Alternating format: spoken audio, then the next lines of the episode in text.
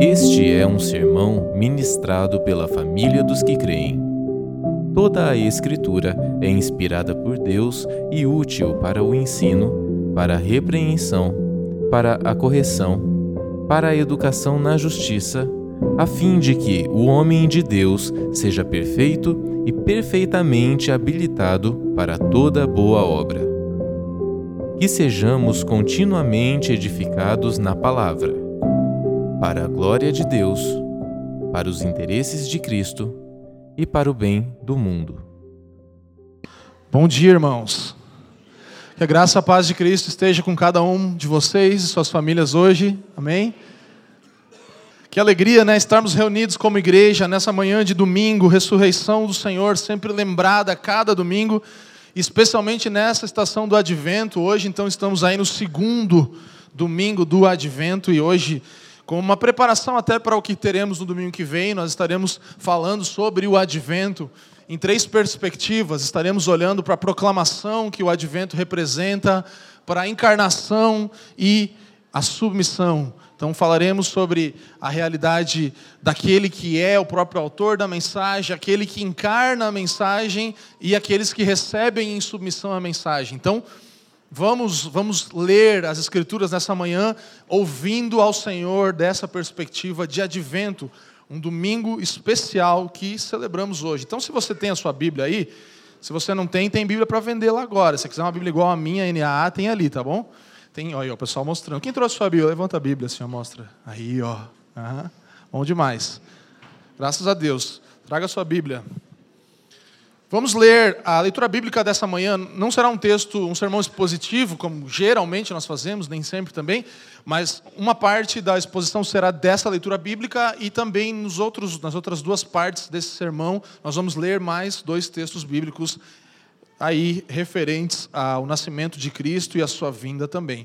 Então, o primeiro texto de leitura bíblica dessa manhã está em Mateus, o Evangelho de Mateus, no capítulo 1. Evangelho de Mateus, capítulo 1, é uma extração de alguns dos, dos, dos, versículos ali, porque nós queremos destacar, dentro da genealogia de Jesus, alguns nomes aqui. Então nós vamos ler Mateus 1, o primeiro versículo, depois o versículo 3, o 5, o 6 e o 16 e o 17 no final. Então é uma leitura aí, você tem que ter uma atenção maior na Bíblia, ou acompanha direto aqui na projeção também, fica mais fácil se você talvez não está habituado a encontrar tão rápido o texto, você pode ler aqui na projeção também. Então vamos à leitura bíblica de Mateus capítulo 1, primeiro versículo, que diz: Livro da genealogia de Jesus Cristo. Versículo 3: Judá gerou de Tamar, Pérez e Zera. 5. Boaz gerou de Ruth, Obed. 6. O rei Davi gerou Salomão, cuja mãe foi aquela que tinha sido mulher de Urias. 16. José, marido de Maria, do qual nasceu Jesus, chamado Cristo. E o 17. Assim, todas as gerações de Abraão até Davi foram 14. De Davi até o exílio na Babilônia, 14. E do exílio na Babilônia até o Cristo, 14. Essa é a palavra do Senhor. Vamos orar juntos pedindo a iluminação do Senhor. Incline a sua cabeça. Pai, te damos graças por Jesus Cristo, nosso Senhor, e nessa manhã lembramos desse presente, um dom gratuito nos entregue, o próprio Senhor, teu Filho, Deus, entregue por nós, vindo em carne, morrendo, se entregando após viver uma vida pura e santa. Nós te damos graças pela tua palavra, pelo teu Espírito Santo.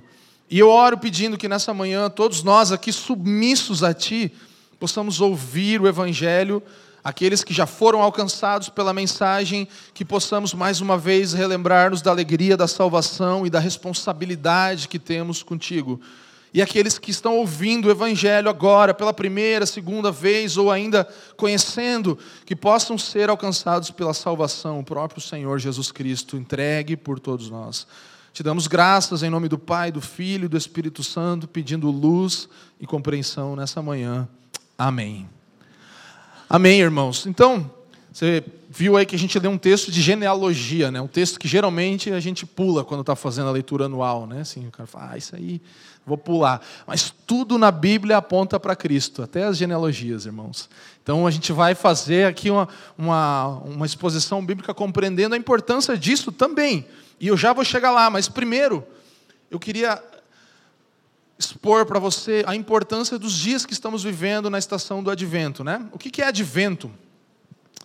Calendário cristão, né, que a gente fala aqui, você tem sempre na ordem do culto, está escrito lá, primeiro domingo do advento. Você pegar hoje, vai estar tá lá, segundo domingo do advento, lá bem no topo, você olhar, você vai ver. Então a gente sempre está marcando a data do calendário cristão. Porque todos nós somos conduzidos por um tipo de calendário, né? A gente vive aí a, a, semana, de segunda a sexta, tem os feriados, tem as datas aqui da, das comemorações do Brasil. Tem gente que vive no calendário de feriado em feriado, né? É só esperando pelo próximo feriado, né? Tem uma má notícia que 2024 quase não vai ter feriado durante a semana. Então, se você é desses decepção aí de, de feriado no ano que vem, né? Mas o fato é que a nossa vida é conduzida por algum tipo de ritmo, né? um calendário que nos orienta. E nós, como cristãos, além de, claro, vivermos, né? a gente não está assim, ah, a virar, a, o, início do ano deles é em novembro, em outubro, e meio né, alienado ao mundo. Não, a gente comemora as, as datas, do, lembra das datas do calendário, mas somos guiados e relembrados e anunciamos o Evangelho e ouvimos o Evangelho baseado num calendário que se chama calendário litúrgico cristão, que é orientado pelas datas concernentes à vida de Cristo. Então nós lembramos do seu nascimento, lembramos da Páscoa, lembramos do Pentecostes, lembramos de toda a história da igreja no tempo comum. Tem estações. Inclusive tem uma palavra, se você quiser anotar, que a gente fala sobre isso. Você botar lá no, no, no Google, vai achar em qualquer plataforma. Bota lá Família dos que Creem, Calendário Cristão. A gente falou sobre as estações, sobre a importância disso. Acho que fazem dois anos essa palavra. Mas, enfim, mesmo não sendo ordenadas essas tradições, como lembrar do advento e coisas assim, não são ordens bíblicas, ah, nós temos que fazer isso. Não.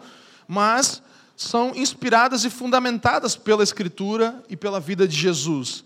Então, diferente, por exemplo, do calendário judaico, em que nós temos ali datas santas, festas santas, o povo hebreu, o judeu, celebrava essas festas de forma santa. No calendário cristão, pelo menos de uma perspectiva reformada e protestante, são datas e, é um calendário pedagógico. É diferente, é para nos ensinar e nos lembrar de datas que orientam a nossa vida na caminhada cristã. Então, a pedagogia nesse calendário são meios de comunicar o evangelho. Estamos aqui no Advento, nos, nos, domingos que antecedem o Natal, lembrando da vinda de Cristo. Cristo veio e Cristo virá. Então, a pedagogia do calendário de relembrar, de fazer isso ano após ano, é importante para que o Evangelho também seja anunciado de todas as formas. Nós somos uma igreja, irmãos, que tem o Evangelho como centro de tudo. Qualquer culto que você for, qualquer de casa em casa, nós estamos proclamando o Evangelho. Nós queremos que a igreja é isso. Uma proclamadora do Evangelho que alcançou aqueles, aquelas pessoas, agora eles proclamam em tudo que fazem a boa notícia do Evangelho. Por isso que a gente fica falando para você vir no culto. Não é para você vir no culto que você vai trazer o teu sacrifício. Não, você vai ser moldado pelo Evangelho. Vai de casa em casa, encontra alguém num café, senta com alguém para ler a Bíblia, participa de um grupo de estudo. Vai, é tudo para nós sermos moldados pela mensagem do Evangelho. Amém? Então, só essa breve introdução. A, a, a ideia de advento, a palavra advento do latim significa vinda, chegada. Então, vinda, a vinda do Filho de Deus. Isso é advento. Advento começa no quarto domingo antes do Natal. Então, nós estamos agora no segundo. Tem domingo que vem, 17, depois 24 ainda não é Natal, ainda é o quarto domingo, e aí o Natal é na segunda-feira esse ano. Então, nós estamos lembrando isso todas as semanas. Olhando para trás, lembrando da vinda de Jesus e olhando para frente. Primeiro, olhando para aquele bebê, bebê que nasceu em Belém, e agora também na expectativa do rei que virá governar sobre todas as nações. Esperamos pelo Messias. Jesus Cristo veio e virá. Ele voltará. E a época do advento, então, é para nós refletirmos nessas promessas já cumpridas, mas também anteciparmos, como Lucas Gregory falou aqui, vivermos de forma antecipada as promessas vindouras ainda. Estamos aqui hoje antecipando uma alegria que nem todas as pessoas podem antecipar da vinda do Senhor Jesus. Então é um momento de recordar-se e de alegrar-se, lembrar com alegria do que aconteceu e expectativa alegre do que acontecerá. E a gente busca nesse tempo de advento, então, ler textos bíblicos que apontam para o nascimento de Jesus. Nós temos devocionais, materiais, a gente lançou material também pela Cultivar e Guardar, mas tem livros e mais livros, John Piper, tem muita coisa boa, para você meditar, para você usar intencionalmente esse tempo do advento e olhar para os textos bíblicos, para as profecias lá de Isaías e tudo isso, e ver isso se cumprindo no Natal, na época que nós celebramos o Natal aqui. E tudo isso, todos esses textos apontam, irmãos, para uma mesma realidade, dizem a mesma coisa. O que, que esses textos dizem, resumidamente? Que o Filho imortal de Deus invadiu o espaço e o tempo em que nós habitamos para transformar esse mundo caído e tão pecaminoso e quebrado com uma esperança de ainda algo bom, mesmo aqui nesses dias que estamos aqui. Mais do que isso, e além disso, os nossos corações tão quebrados podem agora ser plenos de novo, porque o Filho de Deus, o próprio Deus encarnado, invadiu o espaço e o tempo que nós habitamos. É isso aí, você tem que falar aleluia mesmo. Porque senão não haveria esperança para nós, meus irmãos. Nós estamos lembrando da nossa esperança eterna hoje. Nós, quebrados, contritos, vivendo num mundo mal, podemos ver sinais da luz de Deus. Quando você vê as luzes brilhando, quando você vê tudo isso, em vez de ser a pessoa que fala, ah, isso aí é coisa de pagão, Natal, não lembra da luz de Cristo que brilha sobre a sua casa e sua vida, irmão. Lembra que há esperança ainda nessa terra caída. E eu quero trazer então três perspectivas. Vamos juntos compreender primeiro o advento como uma proclamação, uma encarnação e uma proposta de submissão. Primeiro, a proclamação. Então, a proclamação, o que é a proclamação do advento e do Natal? Olha só, o texto diz, Livro da genealogia de Jesus. Preste atenção. Judá gerou de Tamar, Pérez e Zera. Boaz gerou de Ruth, Obed. O rei Davi gerou Salomão, cuja mãe foi aquela que tinha sido mulher de Urias. Depois José, marido de Maria, do qual nasceu Jesus, chamado Cristo. Irmãos, o que uma genealogia fala? O que nós podemos perceber aqui? Natal não é só sobre o nascimento aleatório, né, como se isso fosse possível, do Filho de Deus, mas fala de uma vinda. Esse texto nos mostra uma vinda planejada por Deus. Uma vinda do seu filho até o dia desse nascimento glorioso que lembramos no Natal. Irmãos, uma genealogia é uma história de fatos que aconteceram. Aqui nós tiramos algumas das, das pessoas da genealogia para destacar algumas coisas. Mas você vai ver que tal gerou tal, que gerou tal, que gerou tal, são 14 gerações, mais 14, mais 14 fatos. Pessoas geradas até que o Filho de Deus viesse até nós. Uma genealogia é uma história. Algo que realmente aconteceu. Deus planejou a vinda do seu filho antes de criar a terra, irmãos. Antes mesmo dele criar a terra e tudo que existe, Deus já tinha planejado a vinda do seu filho.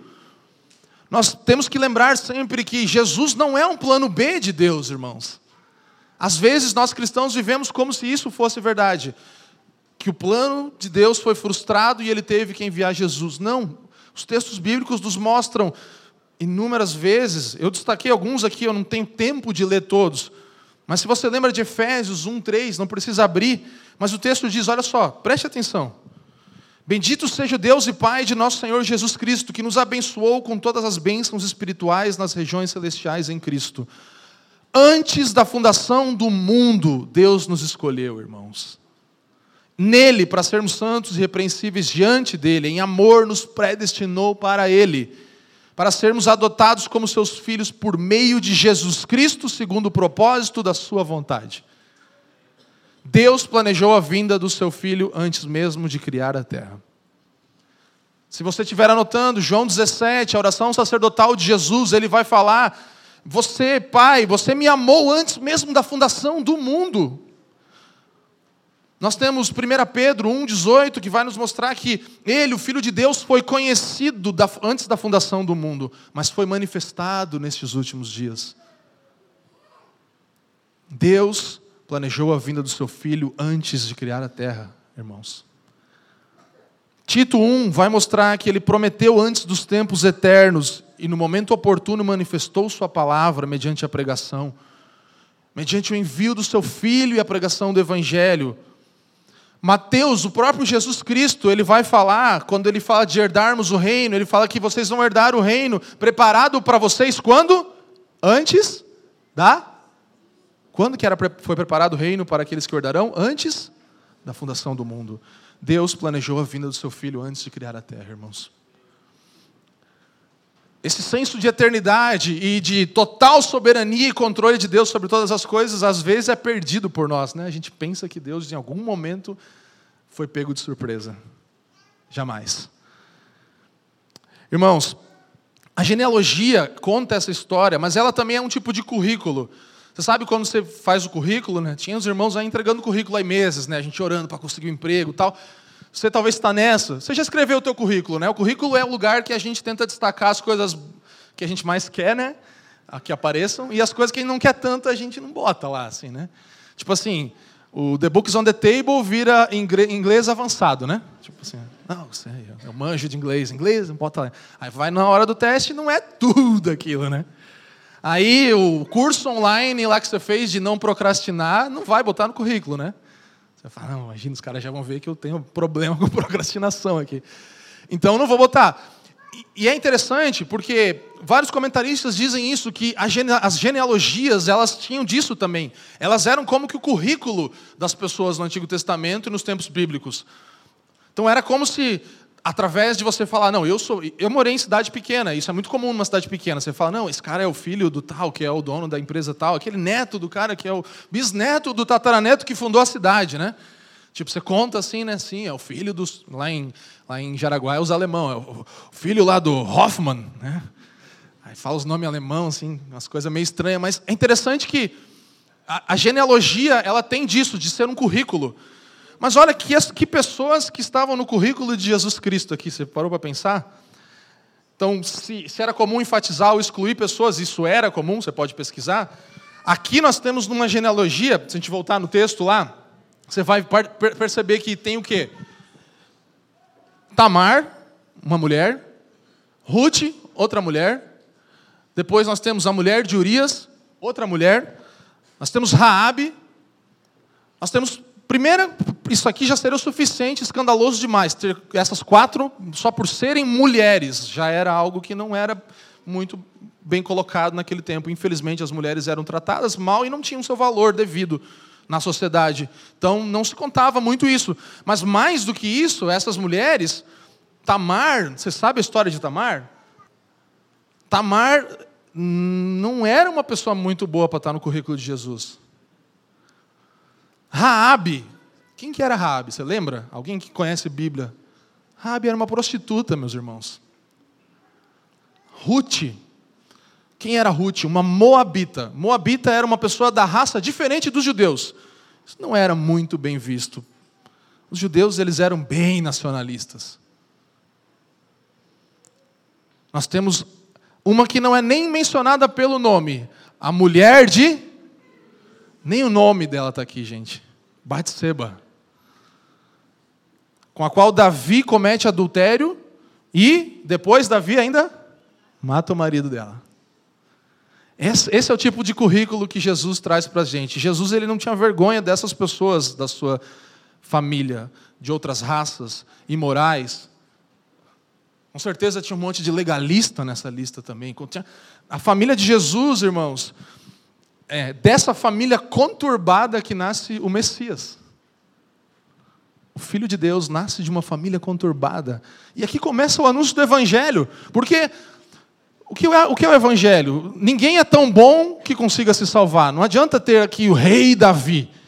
Só que também não, ninguém dessa lista é tão ruim que não possa ser alcançado pela salvação do Messias. Aqui começa a notícia do Evangelho com uma proclamação a proclamação de Deus, basicamente, Deus está falando assim: qualquer um pode ser parte da minha família. Amém? Até você e eu podemos ser parte da família de Deus. Isso seria o suficiente para nós nos alegrarmos e voltarmos a cantar agora mesmo aqui e falar: Deus, obrigado, porque qualquer um pode ser parte da sua família. A proclamação de Deus é essa: você pode ser parte da minha família.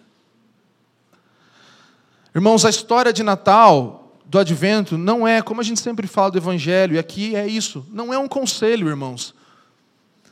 É uma boa notícia. É uma alegria, é uma alegre notícia de que nós podemos ser parte da família de Jesus, irmãos. Se Jesus não veio, não há esperança para mim e para você, mas se ele veio e ele veio, e ele mostra isso, e nós vemos a história da sua vida, nós podemos ter esperança para nós, irmãos.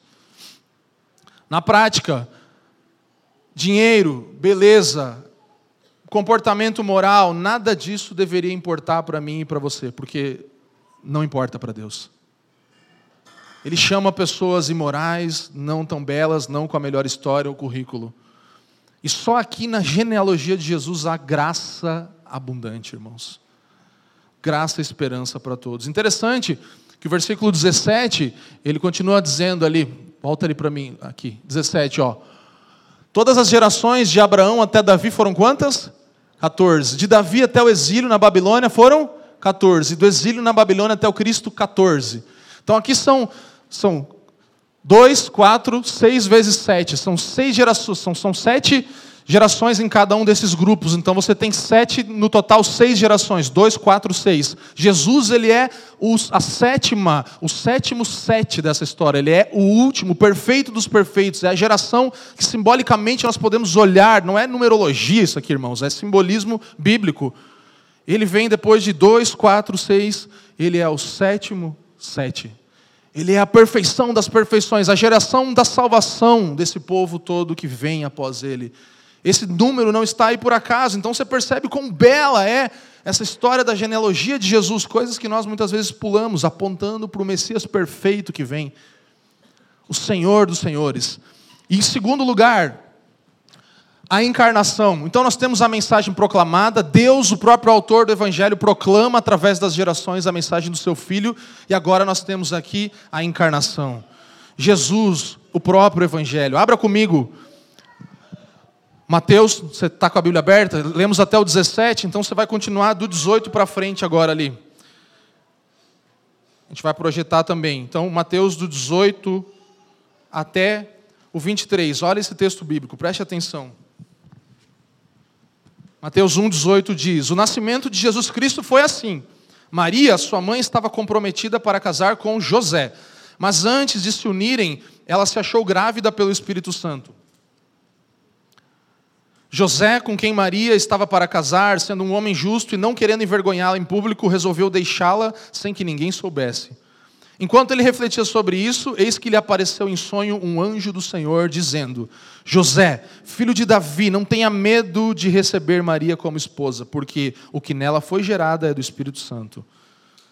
Ela dará à luz um filho, e você porá o nome dele de Jesus, porque ele salvará o seu povo dos pecados deles.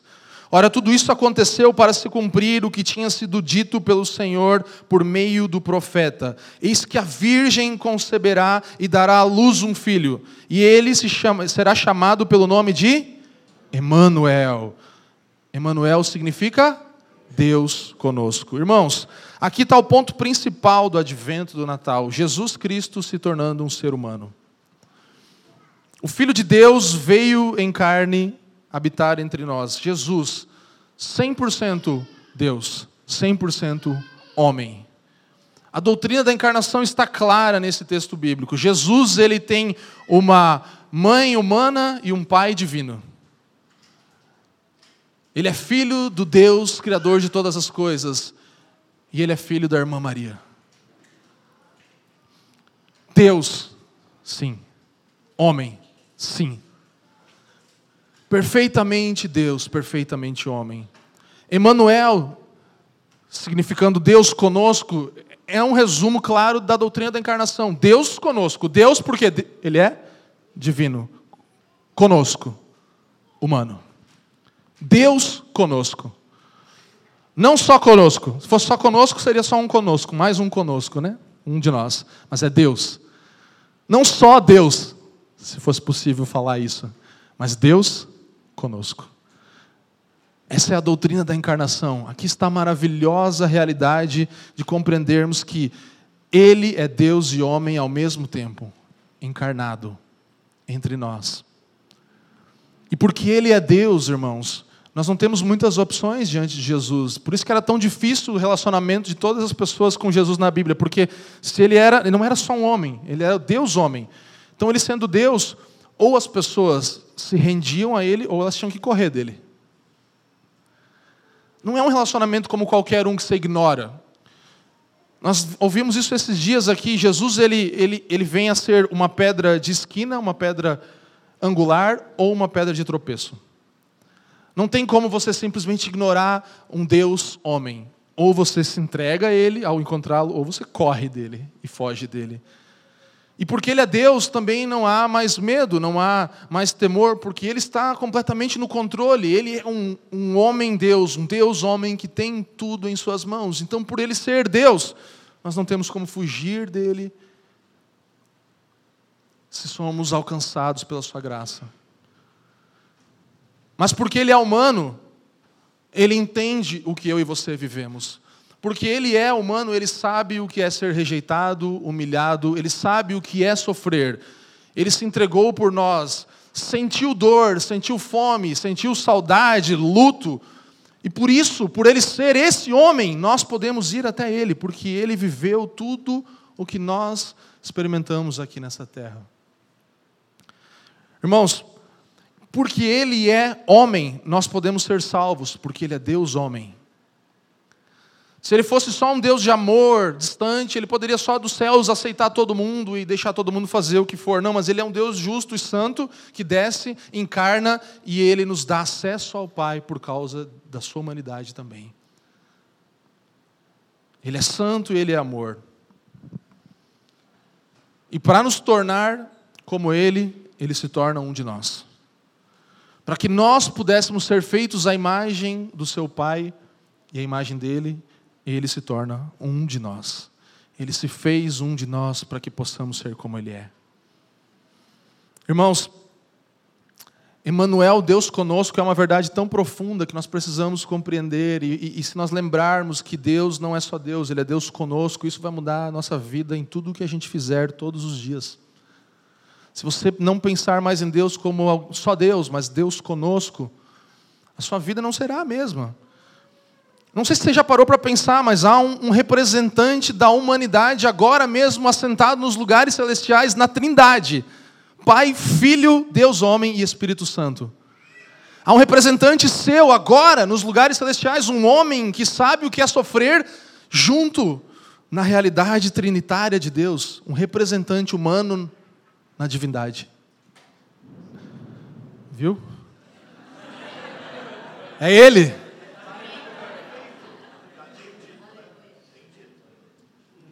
É hoje, irmão. Irmãos, um Deus que pisou nesse chão que você está pisando, que viu a sujeira, que viu o pó, que viu tudo que nós vemos nesse chão. Ah, Deus é tão bom, irmãos. Emmanuel, Deus conosco, não só Deus, não só conosco, Deus conosco. E isso nos leva ao nosso terceiro ponto, a submissão.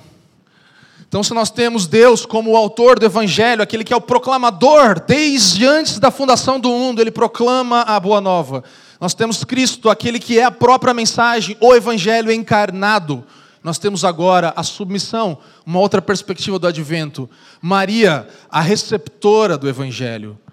É bom, irmão, nós olhar, nós, irmãos, nós olharmos nessa época do advento, ler os textos bíblicos e perceber aqueles que receberam a notícia de Jesus, desde lá de Isaías, aí você vê Zacarias e Isabel, eles reagem de um jeito, né? E aí, José e Maria, depois recebendo a notícia, esses diálogos todos, eles nos ensinam tanta coisa. Você tem depois os pastores, os magos, como receptores da mensagem do Cristo vivo. Você tem Herodes.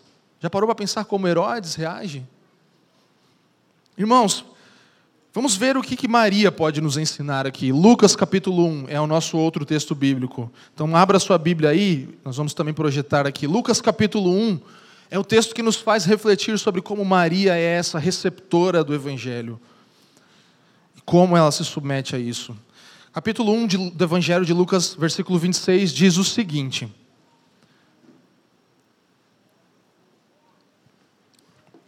No sexto mês, o anjo Gabriel foi enviado por Deus a uma cidade da Galiléia chamada Nazaré, a uma virgem que estava comprometida a casar-se com um homem da casa de Davi, cujo nome era José. A virgem se chamava Maria. E aproximando-se dela, o anjo disse: Salve, agraciada, o Senhor está com você. Ela, porém, ao ouvir essa palavra, perturbou-se muito e pôs-se a pensar no que poderia significar essa saudação. Mas o anjo lhe disse: Não tenha medo, Maria, porque você foi abençoada por Deus. Você ficará grávida e dará à luz um filho, a quem chamará pelo nome de Jesus. Esse será grande, será chamado Filho do Altíssimo. Deus, o Senhor, lhe dará o trono de Davi, seu pai. Ele reinará para sempre sobre a casa de Jacó. O seu reinado não terá fim. Então Maria disse ao anjo: Como será isso se eu nunca tive relações com homem algum? E o anjo respondeu: O Espírito Santo virá sobre você, e o poder do Altíssimo o envolverá com a sua sombra. Por isso também o ente santo que há de nascer será chamado Filho de Deus. Isabel, sua parenta, igualmente está grávida, apesar da sua idade avançada, sendo este já o sexto mês de gestação para aquela que diziam ser estéreo. Porque para Deus não há nada impossível. Leia comigo então o que Maria disse. Então Maria disse: Aqui está a serva do Senhor, que aconteça comigo o que você falou. Olha só a submissão da Maria. Irmãos, Maria representa aqui todos aqueles que recebem o Evangelho de alguma maneira. As três coisas que Deus fala para Maria são muito interessantes, né? E poderia parar na primeira: você vai ficar grávida. Meu Deus. Tanto que daí o anjo vai falando, vai explicando, vai falando, vai ser o filho de Deus, ele vai reinar sobre todas as nações, tal, tal, tal. Daí a Maria fala: Não, peraí, vamos voltar lá no ponto 1. Um. Eu vou ficar grávida se eu nem nada, não tenho marido. Não... Depois a gente fala desse negócio de quem é o filho, mas primeiro vamos voltar para. Eu vou ficar grávida?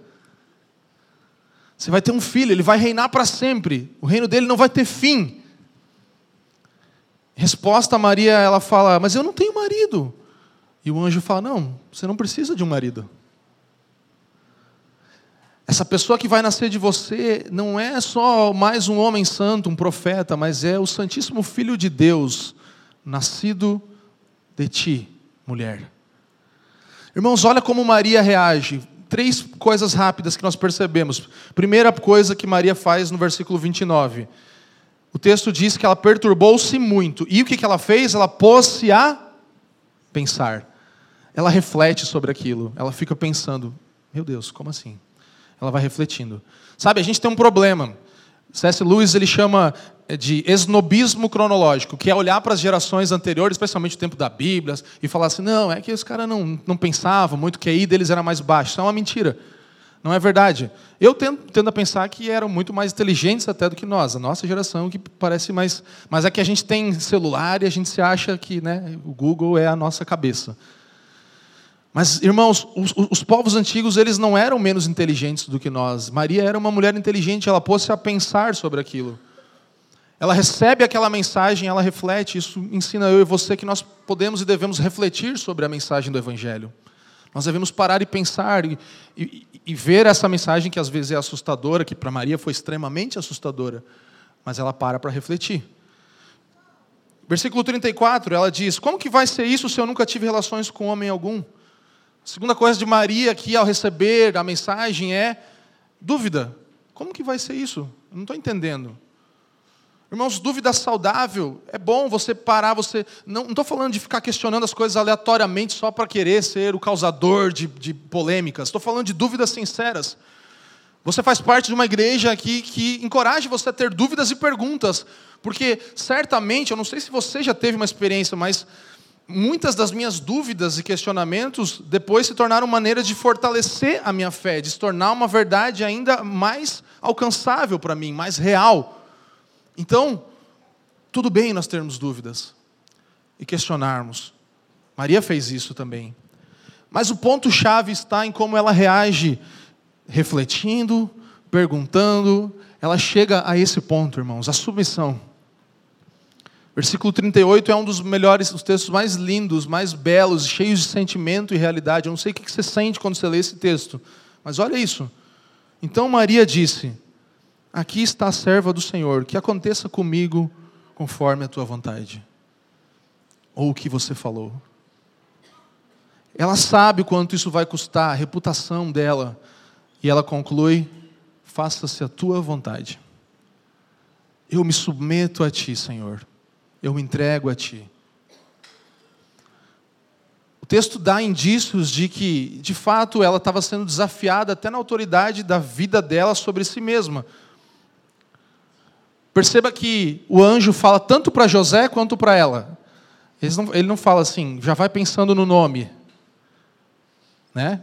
Qual a coisa, uma das coisas mais importantes para os pais? Dar um nome para o seu filho, né?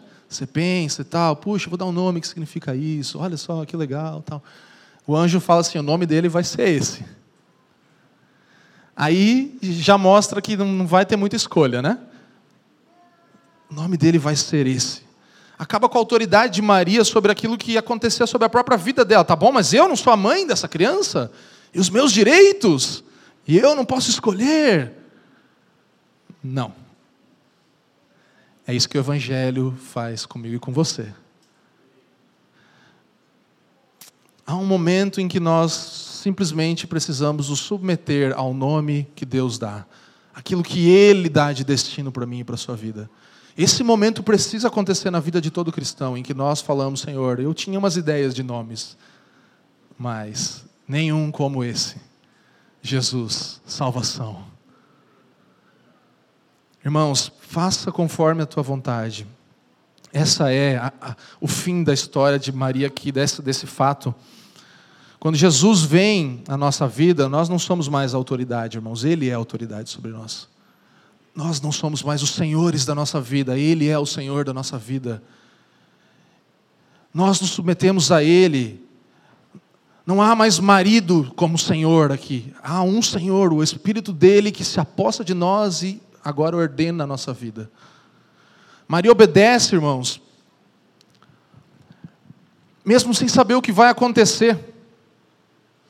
E nós somos chamados a fazer isso, a, a, a, a, obedecer a palavra de Deus, mesmo que nós não concordemos, aceitar o que Ele envia nas nossas vidas de forma providencial, mesmo que nós não entendamos ou aceitamos. O Senhor nos chama a obedecê-lo em submissão, irmãos, a entregar a nossa vida confiantemente a Ele. Maria obedece sem saber o que vai acontecer. Não tinha um plano de, de, de, parto ali, não. Você vai, calma, que vou te dar aqui a carteirinha, vai ser Unimed, tranquilo, você vai, vai nascer num lugar legal. Não, mal sabia ela a sala de parto. Humanizado.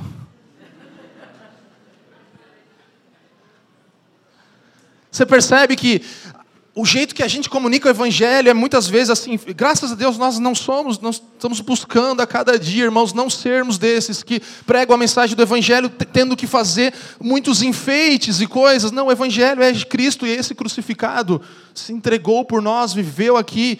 Criação perfeitamente, queda, nós caímos, redenção, ele nos oferece a vida nele. E um dia ele voltará para nós vivermos com ele. Não tem o que melhorar ou piorar nessa mensagem, irmãos, não adianta.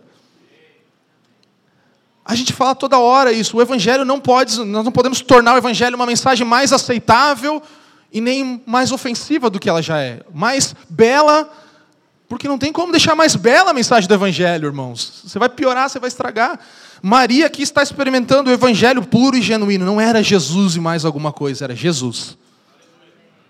Ela recebe esse evangelho puro. Irmãos, Maria obedece sem saber o que ia acontecer, ela abre mão da vida dela. Não é um outro evangelho. Na verdade, Deus estava acabando com os planos da Maria. Ela estava com um casamento planejado. Ela tinha uma ideia de família. Ah, minha família. Jesus vem. Ela recebe o evangelho.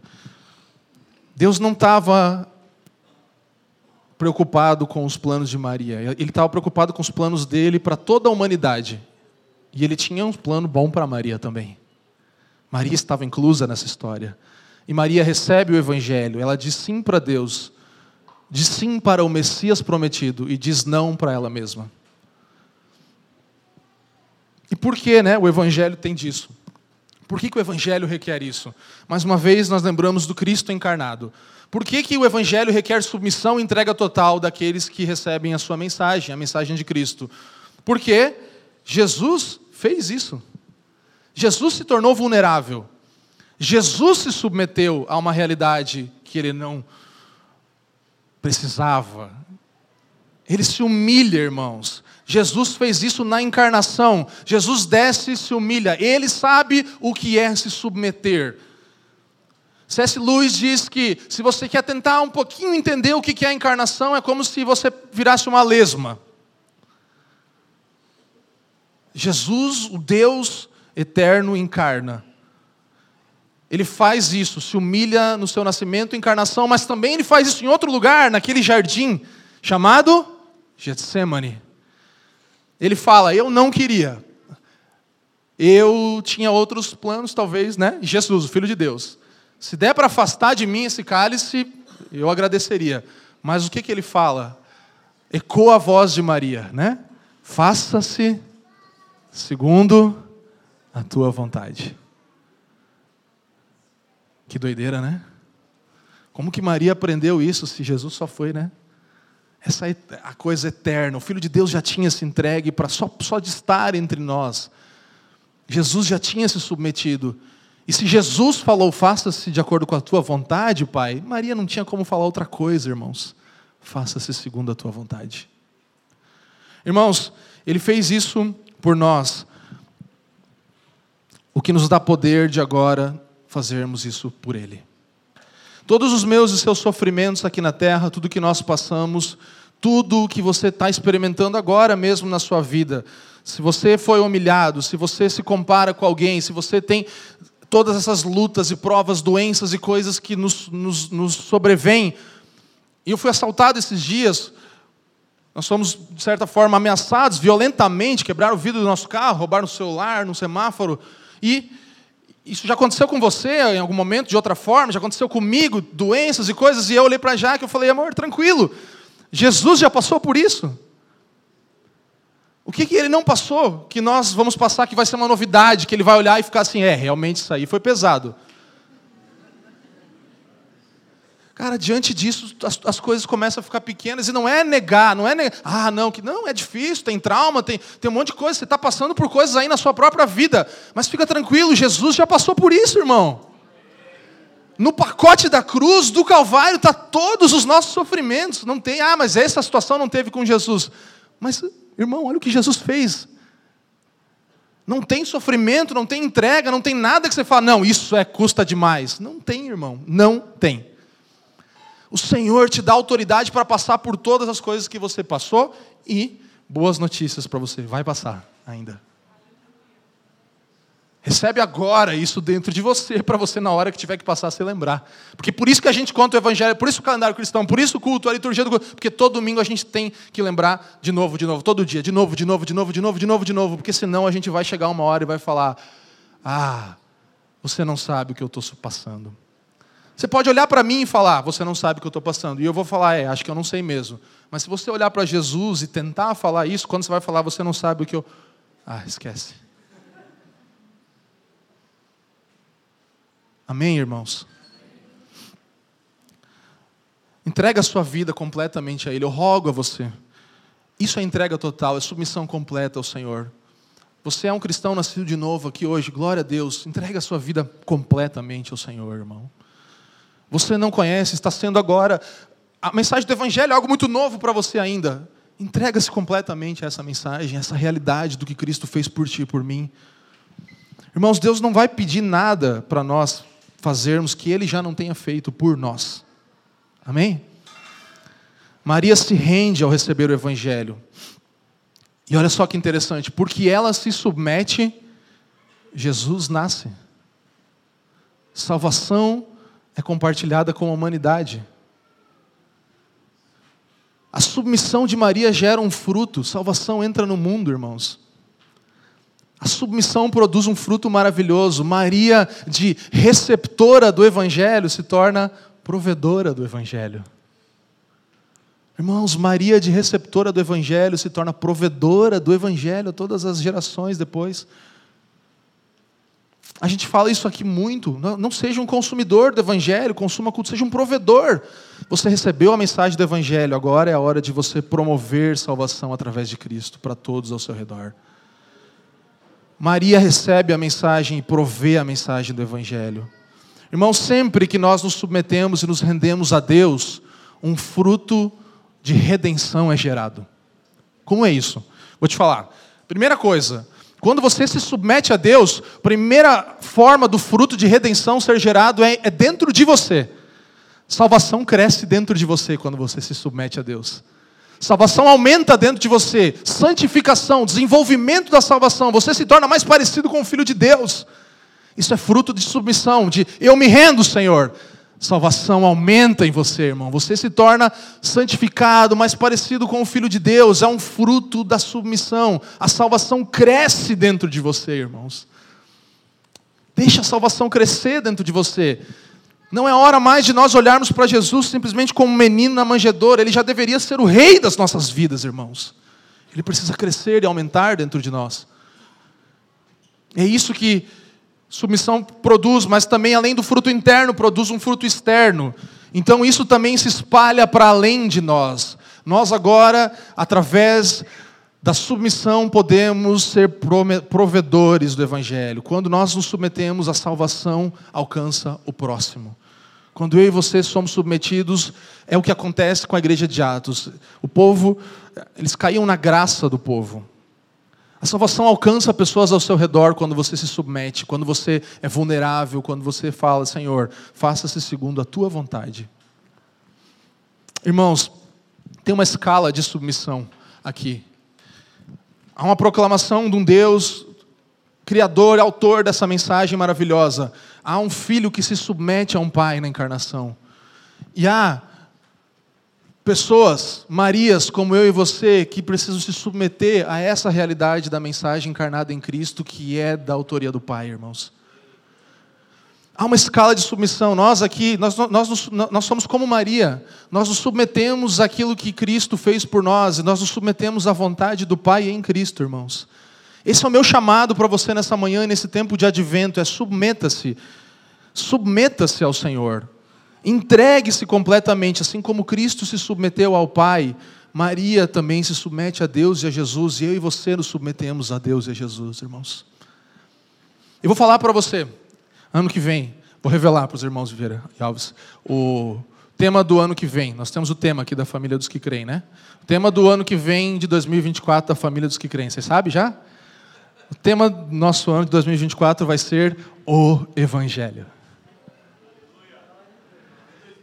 O 2025 já tem também o Evangelho. 2026, o Evangelho. Até Jesus voltar, o Evangelho. Tema do ano. Anota aí e fala, ah, oh, família dos queridos deram o tema do ano já. Que legal. É, o Evangelho. Nossa, a igreja é monotemática, irmãos. É um tema. Não tem outras coisas. Mas só o Evangelho? Sempre? Sim. Só o Evangelho, sempre. Irmãos, não um bom conselho, não uma recomendação, não algo do tipo, faça isso. Você já tentou fazer isso com a tua vida? Que, que você acha de ser. Não, não é isso, irmãos. Uma boa notícia, relatos, um relato que vem desde a genealogia, de antes da criação do mundo, de algo que já aconteceu, já foi feito. Não faça, um, foi feito. Irmãos, Conselho sempre é isso: faça algo. Boas novas é sempre algo foi feito. Evangelho é boas novas, não é faça algo, é foi feito. Reconheça o que aconteceu. Reconheça o fato do Evangelho e reaja. Esse é o seu e meu chamado. Nós somos chamados a reconhecer e reagir ao Evangelho. E eu quero concluir lendo um texto bíblico de Lucas 2, na versão King James atualizada, em que nós podemos ver mais uma narrativa dessas que nós meditamos no advento. E essa narrativa aqui, esse texto inclui tudo isso: uma proclamação, a encarnação e a plena submissão daqueles que creem. Preste atenção nesse texto para encerrarmos. Lucas 2, capítulo 2, versículo 10, diz o seguinte: Todavia o anjo lhes revelou: Não temais, eis que vos trago boas notícias de grande alegria. Que são para quem? para todas, para Tamar, para Ruth, para Raabe, para o Davi, para o Urias, para Batseba, para o Greg, para o Fafa, para o Vieira, para a Elaine, para Jaque, para o PH. Hoje, na cidade de Davi, o que, que aconteceu? Vos nasceu o Salvador, que é Messias o Senhor, um Deus encarnou. O Deus Criador encarnou, o único Deus. Isso vos servirá de sinal. O que, que vocês vão encontrar? Um recém-nascido envolto em panos e deitado sobre uma manjedoura. E no mesmo instante, veja a reação dos seres celestiais. Surgiu uma grande multidão do exército celestial, que se juntou ao anjo e louvavam a Deus entoando, todos juntos. O que, que eles entoavam? Glória a Deus nos mais altos céus e paz na terra às pessoas que recebem a sua graça. Irmãos, veja só, aqueles que recebem a sua graça, recebem com isso todas as outras coisas, a paz. Há uma mensagem proclamada, há um Deus encarnado e há receptores que com alegria dizem glória a Deus nas alturas Glória a Deus nas alturas, os mais altos céus, paz na terra aos homens, aqueles que receberam a graça de Deus, as Marias e Joãos e todos os irmãos que estão espalhados no mundo inteiro que um dia receberam a graça de Deus. Nós somos chamados a receber, a não seguir, não dar um conselho. E agora o que eu faço? Ouça, receba essa mensagem. Ela é a sua mensagem. Você agora faz parte da família de Deus. Você agora está incluso nessa história. Reaja a ela com alegria e com provisão do Evangelho para o próximo, irmãos. Então, se nós temos algo a fazer nesse tempo de descanso que teremos de duas semanas, é proclamar o Evangelho a todas as pessoas ao nosso redor. Essa é a tua responsabilidade. Ser tomado interiormente pelo Evangelho e essa ser o tema da sua conversa exteriormente, proclamando o Evangelho. Irmãos, proclamação, encarnação e submissão. Essas são as realidades que o advento nos mostra e esse texto deixa claro para nós. Boas notícias de grande alegria. Para quem? Para todas as pessoas em todos os lugares. Qual é? Nasceu o Salvador, Cristo Senhor, encarnou. Recém-nascido, envolto em panos. E agora, o que, nós fazemos? Nós recebemos paz na terra e grande alegria. Aqueles que recebem a mensagem compartilham ela ao próximo. Irmãos, nós somos justificados pela fé, independente das nossas obras, mas a fé salvadora, a fé justificadora, sempre resulta nas boas obras, sempre resulta no viver de modo digno do Evangelho. E meu chamado para você é submeta-se ao Senhor. Que a sua oração e a minha oração seja, Senhor, faça-se conforme a tua vontade. Em mim. Amém. Obrigado por nos ouvir. A Família dos que Creem é uma igreja local em Curitiba comprometida com o Evangelho e a vida em comunidade. Para nos conhecer melhor e manter contato, acesse famíliadosquecreem.com.br.